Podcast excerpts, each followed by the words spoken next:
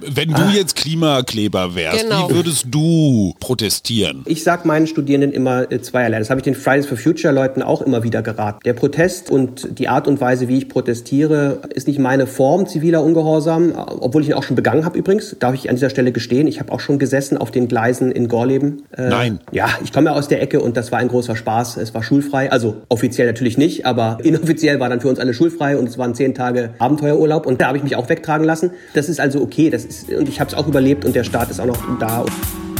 Herzlich willkommen zum Mutmach-Podcast von Funke mit Suse, Paul und Hajo Schumacher. Heute ist Mutmach Mittwoch mit prominenten Expertinnen und anderen klugen Leuten, die uns ein bisschen schlauer machen. Der Mutmach-Podcast auf iTunes, Spotify und überall, wo es Podcasts gibt. Gerne abonnieren, das ist für euch kostenlos, aber für uns ein Kompliment, das wirklich Mut macht. Und jetzt geht's los. Hallo und herzlich willkommen. Es ist wieder Mittwoch und wir haben diesmal einen Experten.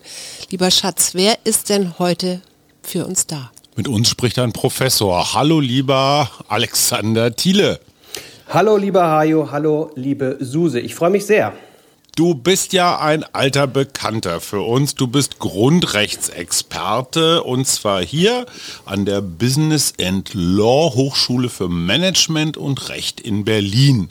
Und wir haben uns letzte Woche schon ausgetauscht über das Thema, das die ganze Republik bewegt, nämlich Präventivhaft. Ein Wort, das wir bis vor wenigen Tagen noch gar nicht so in unserem aktiven Wortschatz hatten. Präventivhaft und Grundrechte. Es geht natürlich um die Klimakleber. Lieber Alexander, äh, Präventivhaft heißt, ich nehme jemanden gefangen, ganz dramatisch, damit er keine Untaten begeht. Ist das überhaupt mit dem Grundgesetz vereinbar? Ja, lieber Hajo, fangen wir mal äh, vorne an. Erstmal freue ich mich wirklich sehr, dass ich hier dabei sein darf bei einem so renommierten Podcast, wie man jetzt schon sagen darf. Ja, wir feiern ja bald auch ein großes Jubiläum oder ihr feiert es schon. Also nochmal vielen, vielen Dank, dass ich jetzt zum zweiten Mal dabei sein darf. So. Das vorweg. Jetzt zum Präventivgewahrsam, wie es heißt, und den Grundrechten. In der Tat, du hast es richtig angesprochen, ähm, im Unterschied zur Strafhaft, die ja sozusagen in die Vergangenheit schaut, ja, und etwas bestraft, was bereits abgeschlossen ist, was passiert ist, eine vermeintliche oder tatsächliche Tat, bei der man dann schuldangemessen bestraft und vielleicht ins Gefängnis kommt, geht es beim Präventivgewahrsam darum, etwas zu verhindern, was in der Zukunft liegt. Und da ist natürlich immer mit Ungewissheiten behaftet. Und deswegen sind wir da auch in einer anderen, wenn man so will, juristischen Kategorie. Wir sind nicht im Strafrecht, sondern wir sind im Polizeirecht und in der Gefahrenabwehr. Und da gelten dann in der Tat etwas andere Regeln und Vorgaben. Das ist doch im Grunde Bundesländersache, oder? Weil in Bayern hat man diese Präventiv was hast du gesagt, Haft? Gewahrsam. Gewahrsam. Das Präventivgewahrsam, soweit ich weiß, für die letzte Generation schon angewandt. Genau so ist es. Wir sind im Polizeirecht äh, und ähm, das Polizeirecht ist klassischerweise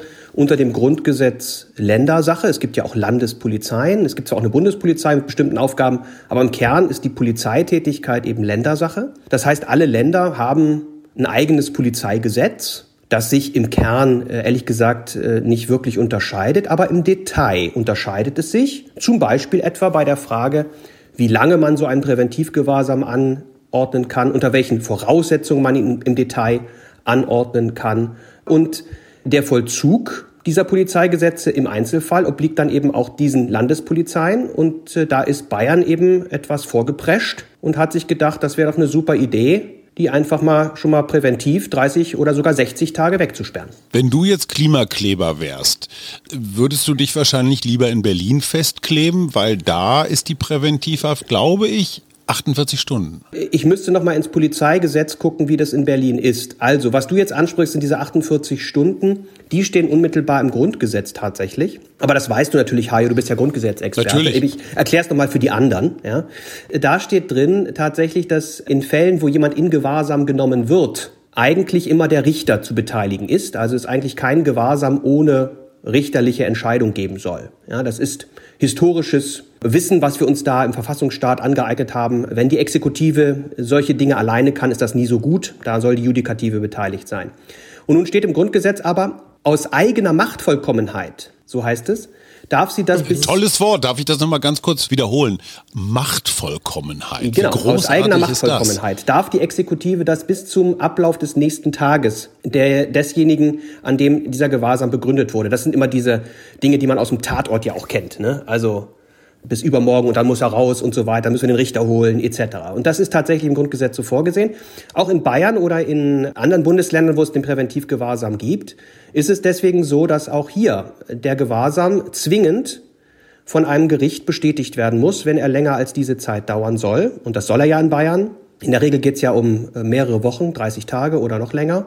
Da muss also zwingend ein Richter beteiligt sein und das ist auch so gewesen. Aber, und das möchte ich jetzt schon mal sagen, bevor wir in die verfassungsrechtliche Analyse gehen, damit ist nicht automatisch alles gut.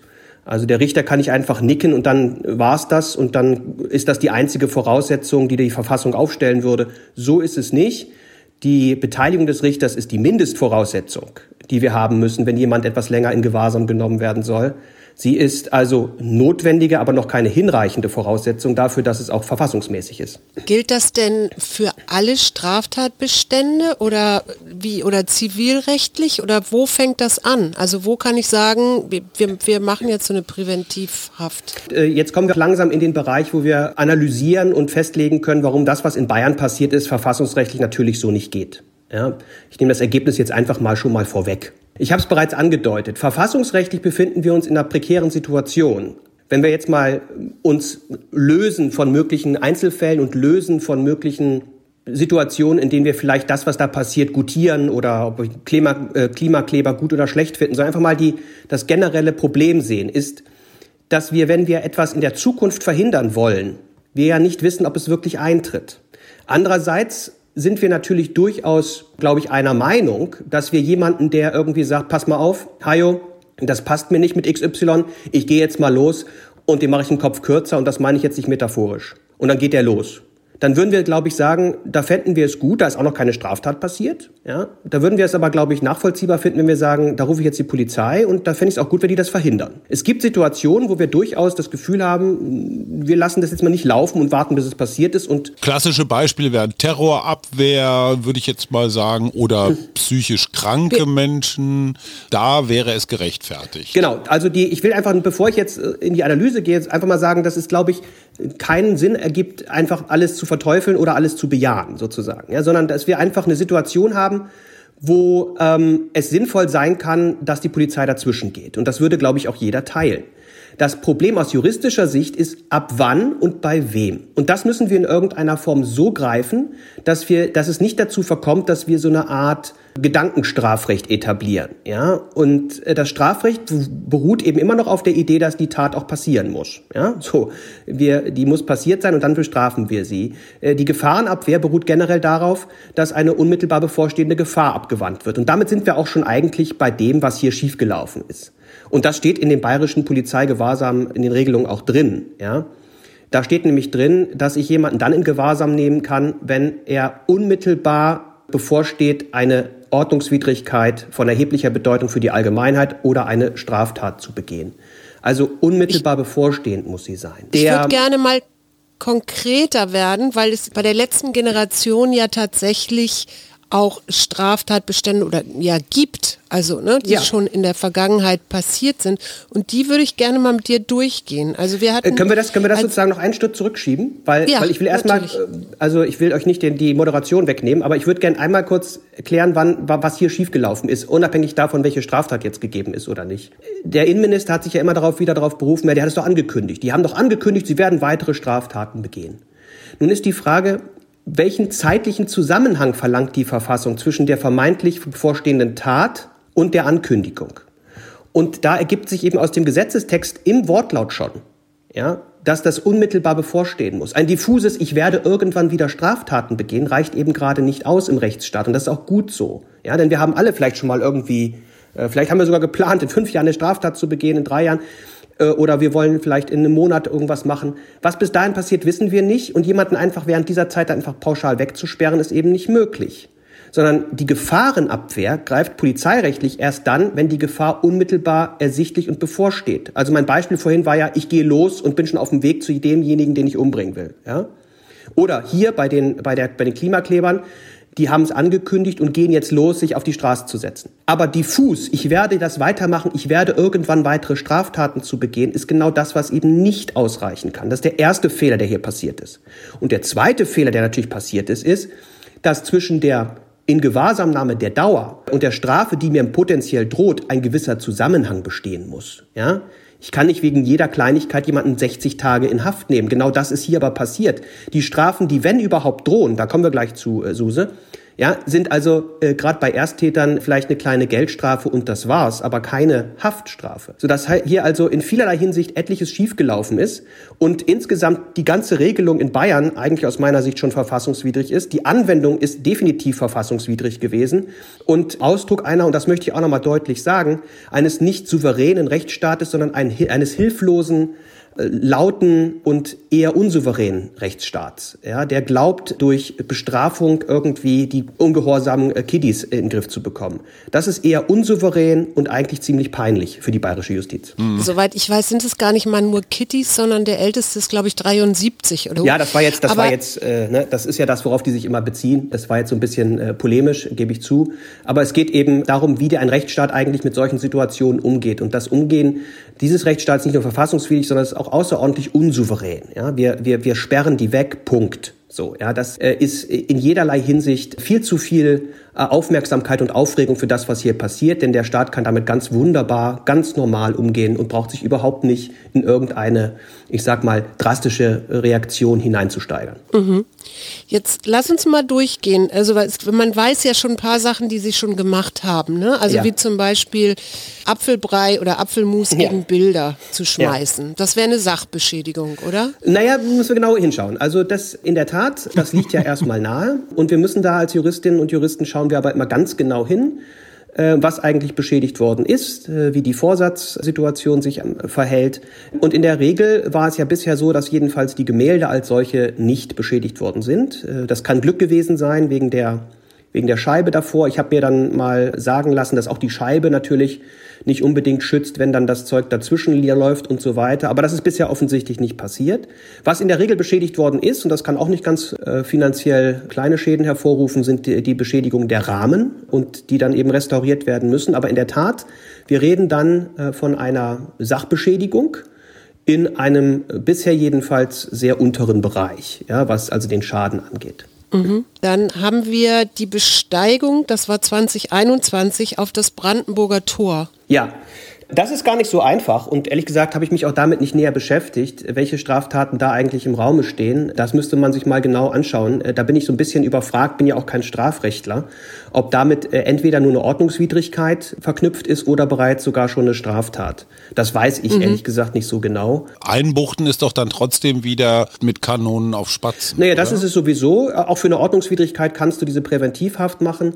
Aber sie ergibt, wie gesagt, aus meiner Sicht in diesen Situationen wenig Sinn. Die ähm, Protagonisten lassen sich ja offenkundig davon auch nicht abschrecken. Auch das muss äh, berücksichtigt werden, äh, denn die Gefahr wird ja nicht mal beseitigt. Äh, möglicherweise spornt man sie sogar noch dazu an, weil sie sich so ein bisschen märtyrerisch verhalten. Äh, insgesamt, glaube ich, sind wir uns einig, jedenfalls äh, bei euch beiden bin ich mir da recht sicher, dass das keine Lösung für das eigentlich dahinterstehende Problem ist ja, sondern dass das natürlich immer nur so eine Art Hilflosigkeit des Rechtsstaates manifestiert. Und äh, ehrlich gesagt, das muss ich jetzt auch mal deutlich sagen, natürlich immer eine typische Abwehrreaktion aus Bayern ist, die immer dann einfach pauschal nach härteren Strafen rufen, unabhängig davon und völlig losgelöst von empirischen Ergebnissen, ob härtere Bestrafung irgendetwas an irgendetwas ändert. Mhm.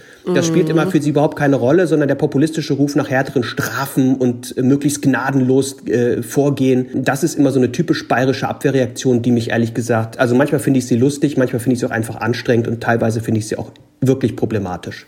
Ist ja nicht nur Bayern, ne? Das sind ja auch, es gibt ja auch den ah, Lass FDP. uns ruhig mal jetzt auf Bayern einstellen. Ja, ich finde auch. ich finde auch. Gibt's auch. Die können das vertragen. Sie sind ja auch immer die lautesten. Das sind ja immer die lautesten und irgendwie. Aber du hast recht, äh, Suse, es ist nicht nur Bayern, es ist häufig eben, ähm, ich sag mal aus einer konservativen Ecke kommt häufig äh, der, der Ruf nach harten Strafen als die Lösung für alles, obwohl es empirisch gesehen meistens die Lösung für nichts ist. Also wissenschaftlich belegt ist, dass es eigentlich nie etwas bringt. Äh, es ist trotzdem immer der erste Ruf, der ertönt, wenn irgendein Problem aufkommt. Das klingt auch so mal so einfach, so als wäre das dann gelöst und die Sache ist erledigt. Ja.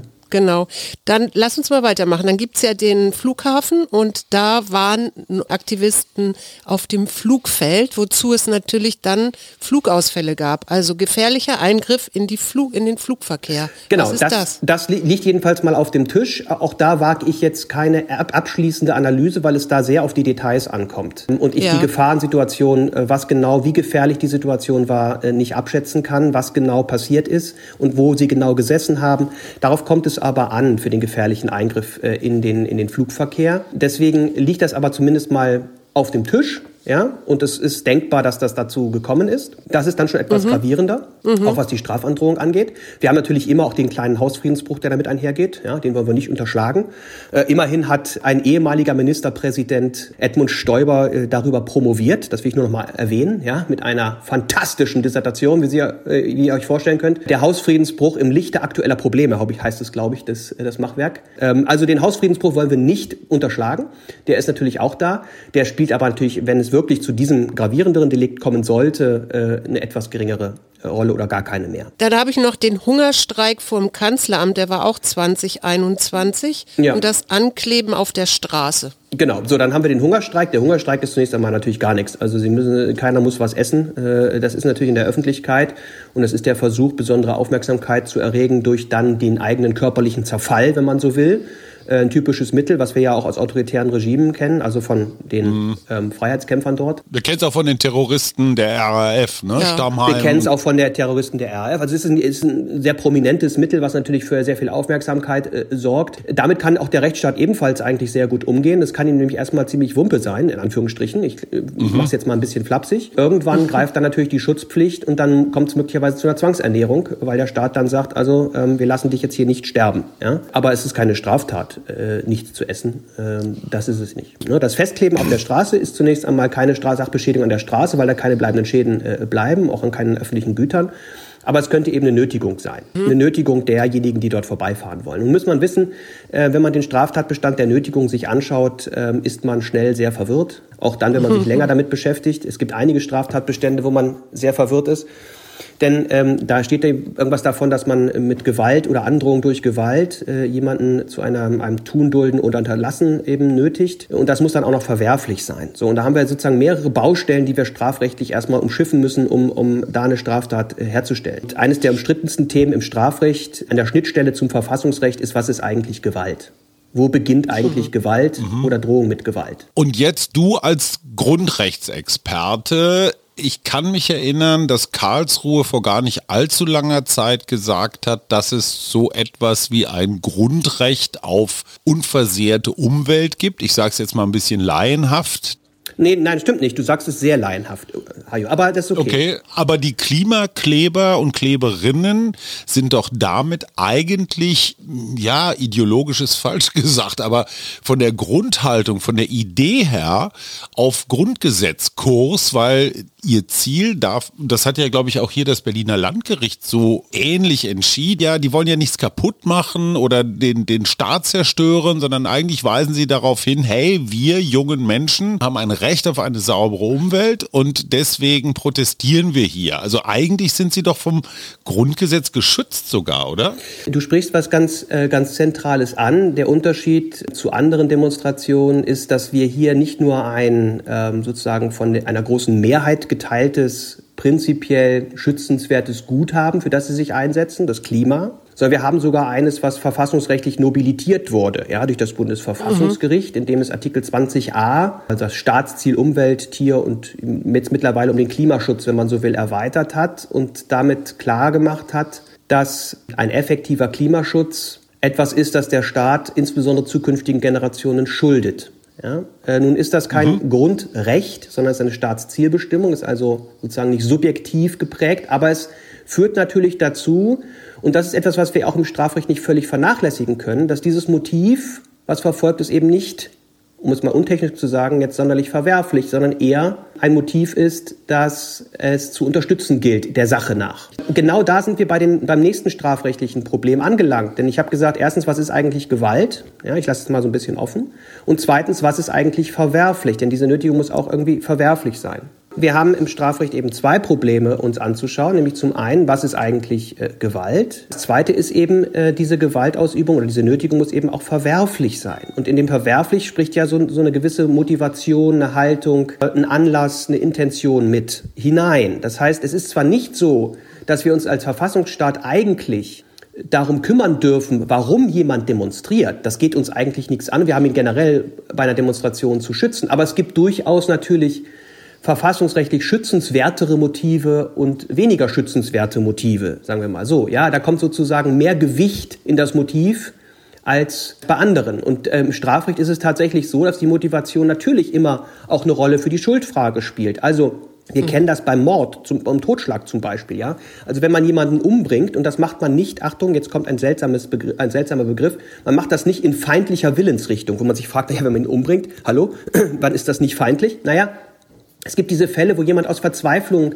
sein Kind noch mit in den Tod nimmt, weil er sagt, das Kind kommt ohne mich nicht klar. Ja? Ich will das nicht mhm. gutieren und sagen, das ist eine tolle Sache, um Gottes Willen. Aber das unterscheidet dann möglicherweise diese, dieses Delikt von einem anderen, äh, ich sag mal einem Gewaltverbrecher, der das Kind einfach aus Mordlust umbringt. Und im einen Fall haben wir dann eben Mord und im anderen Fall in Anführungsstrichen nur einen Totschlag. Ja? Mhm. ähm, weil die Motivation eben eine andere ist. Und diese Motivationsfrage spielt eben auch hier natürlich eine Rolle im Hinblick auf die Strafbarkeit.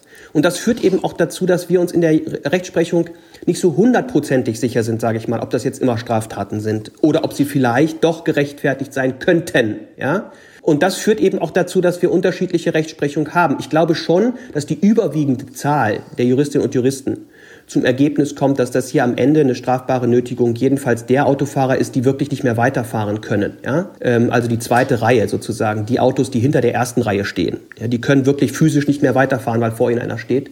Das wäre dann so eine Art äh, Versperrungsgewalt, würde man sagen, ja, so ungefähr. Ja. Und die würden auch zum Ergebnis kommen, dass es wahrscheinlich verwerflich ist. Aber es ist völlig klar, dass die Schuld, das Ausmaß der Schuld dieser Handelnden auf der untersten Stufe anzusiedeln ist. Und dieser Motivationsbegriff, den finde ich ja hochspannend. Und jetzt stelle ich dir mal die Frage, wenn ich weiß, dass jemand, der auf einer Demonstration in einem südöstlichen Bundesland jede Woche montags den Hitlergruß zeigt und er wird das auch die nächsten Montage mit großer Wahrscheinlichkeit wieder tun, dann könnte man den doch eigentlich auch präventiv in Gewahrsam nehmen. Naja, äh, nach dem, was ich jetzt gesagt habe, müsste man eben genau schauen, dass dieser zeitliche Zusammenhang dann da ist. Auch da dürfen wir jetzt nicht anfangen, dann den zeitlichen Zusammenhang, weil uns die Nazis nicht passen, so ein bisschen auszudehnen. Auch da hätte ich große mhm. Bauchschmerzen, weil auch er kann sich noch kurz auf, auf den Sonntagabend entscheiden, ach, ich will es doch nicht machen oder ich mach, lasse diese Woche mhm. weg. Ja? Also ich bin da eher zurückhaltend mit der Präventivhaft, weil ich sage, ähm, im Zweifel dann doch äh, für die Freiwilligkeit auch des eigenen Handelns ja, und äh, des sich ändern Könnens jederzeit. Aber in der Tat, ähm, das ist jetzt hier keine Lex, Lex äh, Straßenkleber oder so. Das ist es auf keinen Fall. Äh, sondern es ist in der Tat so, dass die, das wiederholende Begehen wollen von Straftaten ein Problem ist, mit dem der Rechtsstaat generell nicht so gut umgehen kann. Das ist etwas, was wir aushalten müssen, glaube ich, als Rechtsstaat.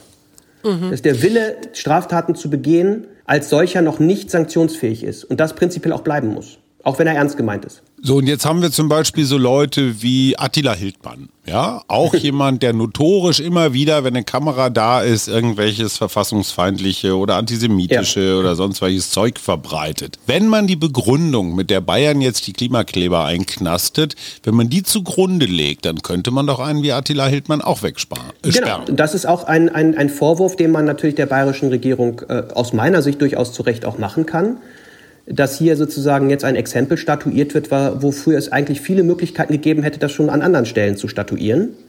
Ähm, es jetzt aber quasi gefundenes Fressen ist, es äh, bei einer, ich sag mal, populistisch sehr verfangenden Gruppe zu machen. Ja, so. Denn das kommt ja irgendwie mhm. gut an, wahrscheinlich. Oder jedenfalls glauben die Bayern, dass es gut ankommt, wenn man da jetzt mal zeigt, was der, was der, was der Rechtsstaat so kann.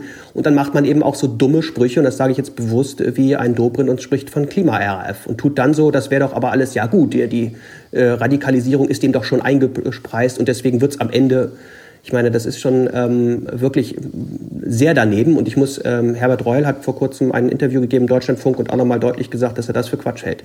Und das finde ich auch gut, dass er das nochmal gesagt hat. Herbert Reul ist jetzt keiner, den man unbedingt einen weichgespülten Innenminister genau, genau. nennen würde, da in NRW. Genau, das meine ich. Deswegen, äh, das zeigt vielleicht eher nochmal, wie, wie schief gewickelt das ist und auf was für einem populistischen Kurs die CSU da auch mittlerweile ist. Das muss man auch mal deutlich artikulieren. Also Das ist, es ist aus meiner Sicht wirklich nicht zu verharmlosen und das ist wirklich erneut Ausdruck einer völligen Hilflosigkeit, übrigens auch programmatischen Hilflosigkeit der CSU.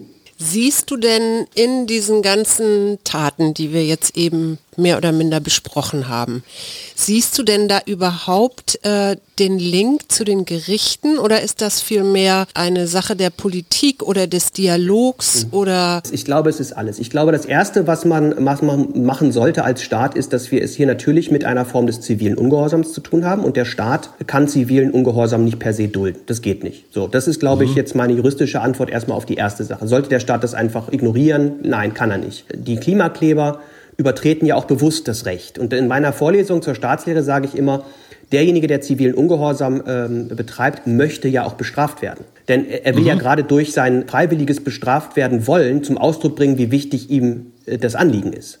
Ja? ja? Es gibt im Grunde nichts Schlimmeres für, für die Klimakleber, als das, was vielen Fridays for Futures passiert ist, dass dann der Staat kommt, ihnen auf die Schulter klopft und sagt, finde ich total super, was ihr macht. Das ist im Grunde der super GAU für jeden, der zivilen Ungehorsam begeht. Das ist das Schlimmste. ja. ja? Sondern du musst im Grunde, eigentlich ist es sozusagen, ziehen beide Seiten an einem Strang. Der Staat muss bestrafen, er kann das nicht dulden. Und der Klimakleber oder der zivile Ungehorsam Begehende will auch bestraft werden und kann übrigens auch nur deswegen so entspannt zivilen Ungehorsam üben, weil er bei uns eben auch verhältnismäßig bestraft wird ja, und eben nicht erschossen mhm. wird. Das heißt, das mhm. ist sozusagen im demokratischen Rechtsstaat ein Geben und Nehmen. Aber auf beide Seiten können eigentlich relativ gelassen reagieren. Der Staat kann mit zivilem Ungehorsam ganz locker umgehen. Irgendwann haben die Kiddies auch keinen Bock mehr. Ne, sage ich jetzt mal ganz, und es sind ja nicht nur Kiddies, Suse, weiß ich, aber jetzt, das wird schon vorbeigehen und man wird da sicherlich in den Dialog treten müssen. Das ist die Lösung, die es geht. Aber er kann jedenfalls, was das Strafrecht angeht, was ähm, das Recht insgesamt angeht, ganz locker und entspannt mit diesen Leuten umgehen. Ist das nervig für die Polizei? Ja klar. Ist das nervig für uns? Ja auch. Aber so ist das Leben. Mhm. Wir können nicht also völlig nervfreies Leben erwarten, sondern es gibt eben auch mal Phasen, wo vielleicht berechtigte oder unberechtigte Dinge in einer Gemeinschaft uns vielleicht auch mal nerven. Die Idee des Rechtsstaates ist gerade dann eben nicht die Fassung zu verlieren, sondern mhm. eben auf dem Boden zu bleiben, zu sagen, Leute, wisst ihr was, wir nehmen euch jetzt die Sachen ab, ja, also wir nehmen euch jetzt die, äh, den Kleber ab, wir ziehen euch von der Straße, gar vorsichtig, ohne dass ihr verletzt werdet. Und dann macht, geht's hier weiter. Und wenn ihr meint, ihr müsst wieder, dann machen wir das auch wieder. Und das machen wir wieder, die ganze Zeit. Ne? Ist nervig, mhm. aber wir machen das. Und dann finden wir eine Lösung und ihr werdet dafür bestraft. Und wenn ihr es mehr öfter macht, dann wird, wird das Gericht auch irgendwann eine höhere Strafe aussprechen. So ist das Spiel. Ne? Wir spielen alle so ein Spiel. Ähm, was die bayerische Regierung eben macht, ist sozusagen das Ausscheren aus diesem, ich sag mal, Spiel der äh, ernsthaften Gelassenheit. Ja? Mhm. Ähm, sie scheren da aus und dramatisieren und bringen Begriffe wie RAF, äh, Präventivhaft, mhm. 60 Tage und so weiter. Da verlassen sie im Grunde die Bahn des eigentlichen Rechtsstaats. Das hat mit rechtsstaatlichen Methoden überhaupt nichts mehr zu tun, sondern das Gegenteil. Ist nämlich das typische Ausscheren eines Teiles aus dem ähm, eigentlichen äh, gegenseitigen Versprechen, nicht mit Kanonen auf Spatzen zu schießen. Und, so, äh, ich will jetzt auch gar nicht mit Kanonen auf Spatzen schießen, aber macht dir diese insbesondere bayerische Tendenz Sorge? Sagst du, hier wird der Rechtsstaat nach und nach ausgehöhlt oder würdest du sagen, naja, das ist mal so eine Phase der Hilflosigkeit, das berappelt sich wieder. Also ist das deutsche Grundgesetz hier in Gefahr? Nein, in Gefahr ist es nicht. Ich finde es natürlich irgendwie ein bisschen schade, dass es äh, auf einer populistischen Ebene irgendwie verfängt. Und es ist immer wieder das Gleiche. Es ging ja schon los mit damals Gerhard Schröder. Ich will jetzt gar nicht nur auf die CSU beziehen, aber ihr erinnert euch vielleicht an diesen tollen Satz, den er da geprägt hat. Wegsperren und zwar für immer oder so ähnlich. Ne? Da ging es um Kinderschänder. Und ich kann den sozusagen Impuls natürlich auch völlig verstehen. Ja, aber dieser Impuls ist genau der Grund, warum wir uns rechtsstaatliche Grundsätze gegeben haben, weil wir eben nicht kein Impulsstrafrecht machen. Und immer diesen Impuls bedienen zu wollen, ist aus meiner Sicht vor allen Dingen eines unverantwortlich für jemanden, der in einem Amt steht, wo es um solche Dinge wie Gewahrsam geht. Also da spreche ich jetzt ausdrücklich den Innenminister in Bayern an. Ich finde das einfach extrem unsouverän. Aber ich will ihn auch nicht zu wichtig machen. Ganz ehrlich, das Grundgesetz kriegt er nicht kaputt, das schafft er nicht. Ähm, das ist auch nicht seine Intention. Ich finde es nur schade, dass er glaubt, dass es nötig ist, sich so zu verhalten. Ich finde es äh, ehrlich gesagt, naja, ich könnte jetzt auch andere Begriffe benutzen. Ich sag mal, es ist wirklich in einem beeindruckenden Maße unsouverän, wie er damit umgeht. Mit einer gewissen Gelassenheit könnte man auch die Dialogbereitschaft, glaube ich, sehr viel stärker auch schärfen auf beiden Seiten. Ja? Denn also ich möchte auch nicht gerne mit, mit Herrn Hermann diskutieren oder mit Herrn Dobrit, der mich schon in die RAF-Ecke schiebt. Also das ist ja auch immer so eine Frage, wie, wie, wie kann ich eigentlich Dialogkultur auch herstellen, ne, um die es ja eigentlich geht. So, jetzt ruft dich der Söder an und sagt, also äh, Professor Thiele, ich glaube, wir haben uns hier ein bisschen verdribbelt. Ähm, was würden Sie denn empfehlen, wie wir mit diesen Klima Klimaklebern umgehen? Also Herrn Söder würde ich empfehlen, zurückzutreten. Ja gut, nein, aber meinst du, kann man mit so Mitteln wie elektronischen Fußfesseln? Naja, es gibt eine Menge Möglichkeiten. Äh, ich meine, die erste Möglichkeit, und das ist auch der Grund, warum natürlich 30 Tage viel zu lang ist, übrigens generell, ist, halte ich aus meiner Sicht, ist die ganze Regelung verfassungswidrig, weil 30 Tage Präventivgewahrsam völlig unverhältnismäßig ist für die Verhinderung einer mhm. Straftat. Ja. Aber das ist nicht ja. der Punkt. Ähm, die milderen Mittel sind ja, liegen ja auf der Hand. Die liegen natürlich, wenn, wenn die Leute bekannt sind, dann muss man die beobachten. Dann muss man mhm. die überwachen, dann gibt es Möglichkeiten, äh, mit, mit gewissen Regeln zu versehen, dass sie sich irgendwo melden müssen. All das sind ja alles mildere Maßnahmen als Gewahrsam. Gibt's ja alles. Ist mhm. alles denkbar. Mhm. Könnte alles gemacht werden. Ähm, ich würde aber dazu plädieren, äh, ehrlich gesagt, gar nicht besonders viel zu machen. Ich würde sagen, mhm. das wird sich geben, wenn wir damit gelassen umgehen und versuchen, das zu lösen, was das eigentliche Problem ist, nämlich der Klimawandel. Ja. Wir müssen vielleicht mal äh, unsere Ressourcen darauf äh, etwas stärker schärfen und sagen, passt auf, ihr habt recht, das ist blöd gelaufen. Wir haben irgendwie ich meine, gestern gab es ja ein tolles Twitter-Bild, wo Markus Söder irgendwie so zwei Plastik-Windräder in der Hand hält. Äh, einige haben gefrotzelt, das sind alle Windräder, die in Bayern gebaut wurden letztes Jahr. Die aber immerhin in Regenbogenfarben waren, ne? das muss man fairerweise sagen, ja. Ja, auch als bayerische Landesregierung würde ich sagen, pass auf, mit den Leuten werden wir schon äh, klarkommen, da gibt es das Strafrecht, da brauche ich mich als Landesregierung überhaupt nicht einmischen. Die Polizei macht einfach ganz normal ihren Job. Ganz normal ihren Job. Dafür sind sie nämlich da. Idioten hat es schon immer gegeben. Es gibt übrigens sehr, sehr viele Idioten, die jeden Tag irgendwelchen Quatsch machen. Das ist so. Ähm, wir, wir, kümmern uns jetzt einfach darum, eine effektive Klimapolitik zu machen, so wie sie uns die verfassungsrechtliche Lage auch ähm, vorgibt. Ähm, und dann werden wir, ähm, wenn es andauert, den Dialog suchen, wie auch immer. Ähm, aber wir werden äh, nicht äh, einfach populistisch die ganze Zeit nach härteren Strafen schreien, die einfach völlig bescheuert sind das ist ja, ich finde, das muss ja auch eine, eine Demokratie aushalten genau. können, so einen sozialen Ungehorsam, oder? Genau. Und es ist aber, ich will das nochmal sagen, es ist undemokratisch. Also das ist, ich sage auch, ziviler Ungehorsam ist in einer demokratischen Ordnung immer prekär.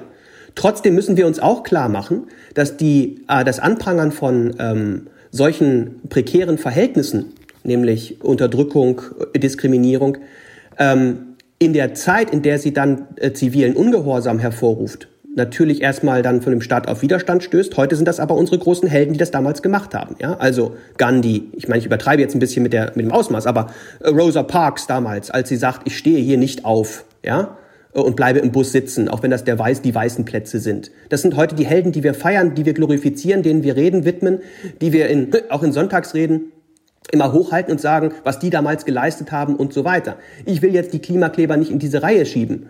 Ich will nur sagen, es ist normal, dass sie in ihrer Zeit natürlich nicht äh, besonders angesehen sind. Ja, eine Rosa Parks hat jetzt nicht nur Freunde, sagen wir mal so, ja, in, in Amerika.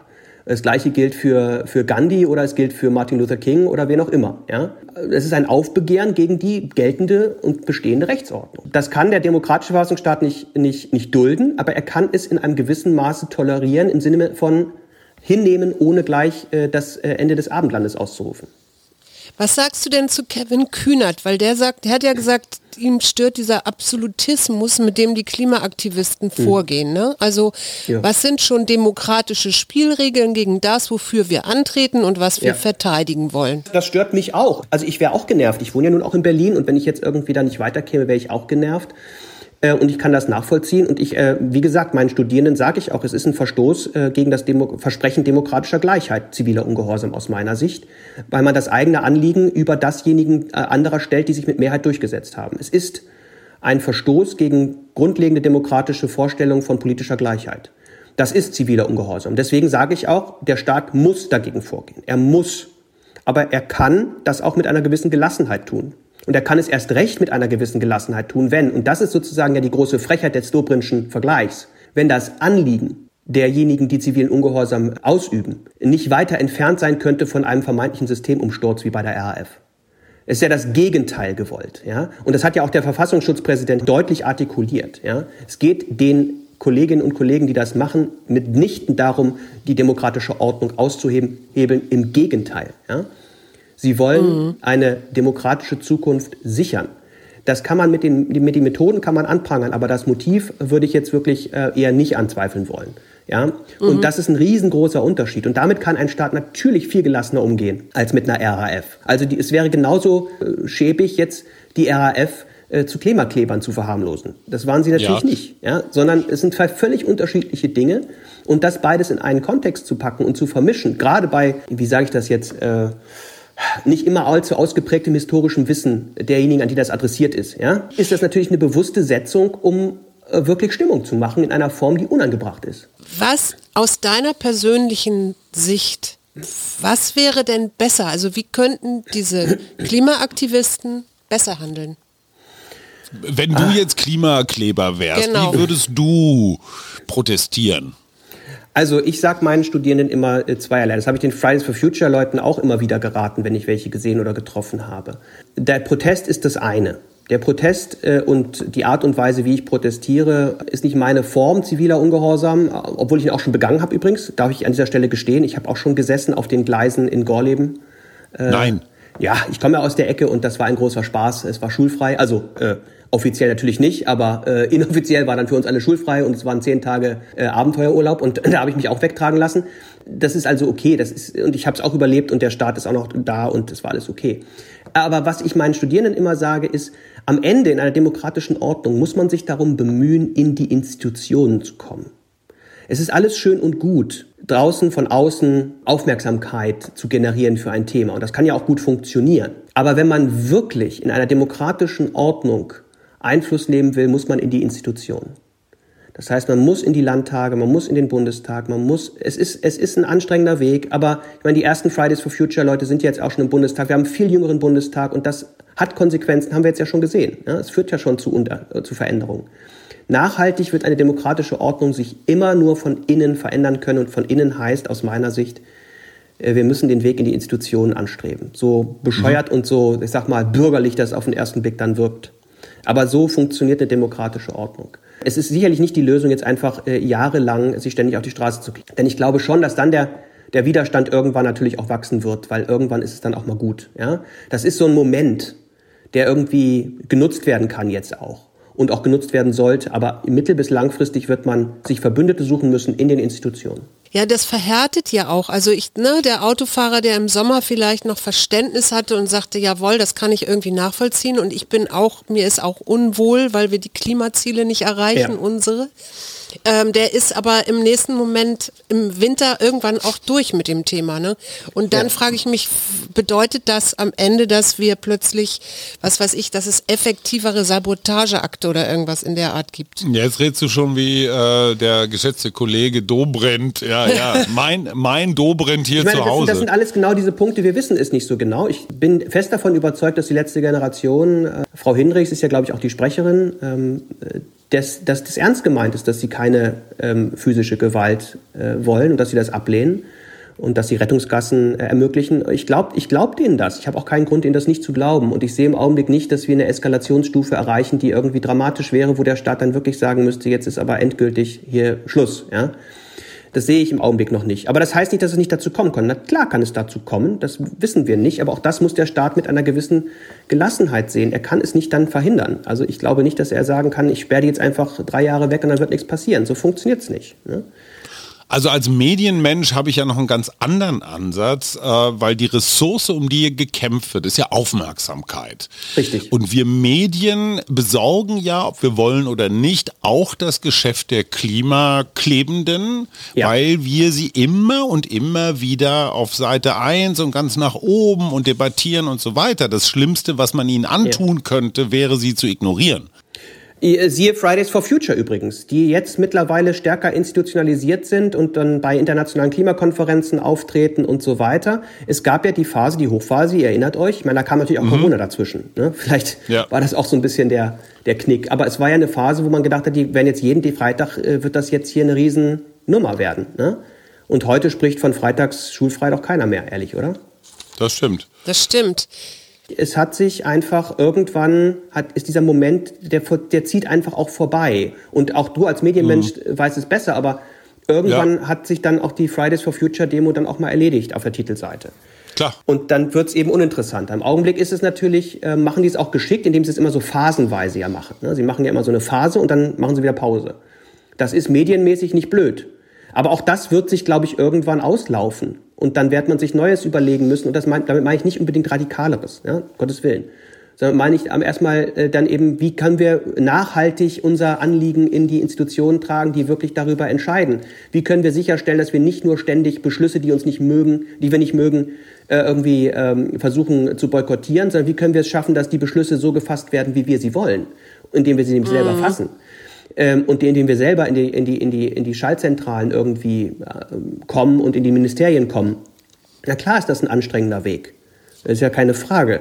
Ähm, aber ähm, langfristig wird sich, mittelfristig schon, wird sich das nicht anders lösen lassen in der demokratischen Ordnung. Und da bin ich auch zu sozusagen Demokratietheoretiker, um zu sagen, nee, pff, das äh, ist wurscht, was in den Institutionen passiert. Nee, da, da findet Demokratie statt. Ich habe eigentlich jetzt nur noch eine einzige Frage, die ich ja immer st allen stelle und dir auch schon mal gestellt habe, aber vielleicht kann man die ein bisschen einengen auf jetzt die Klimaaktivisten. Was macht dir Mut?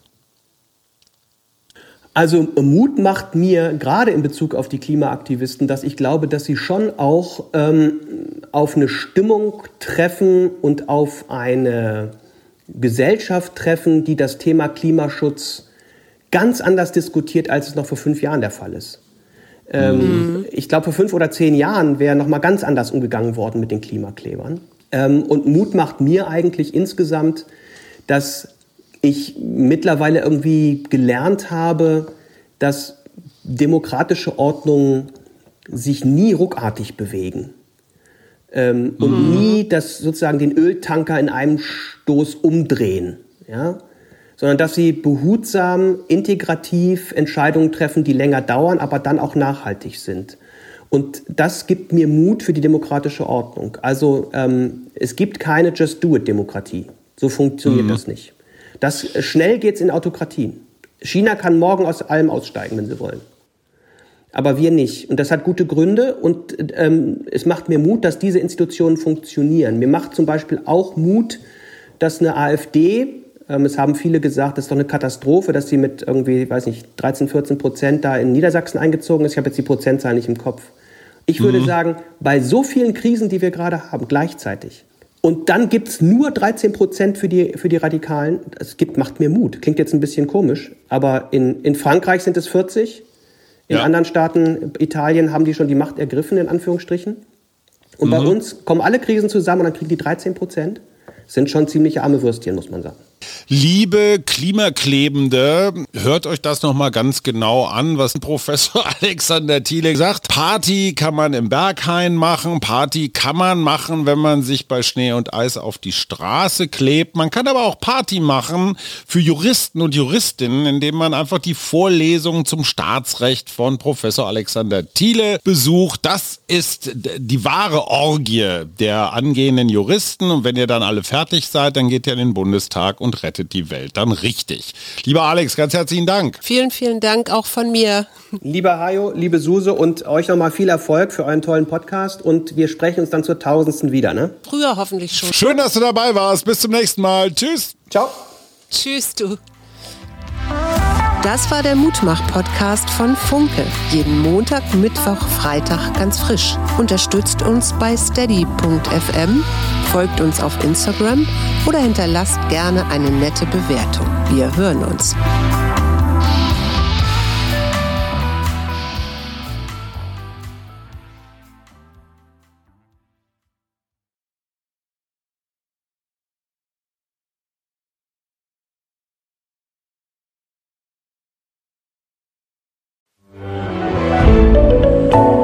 Podcast von Funke.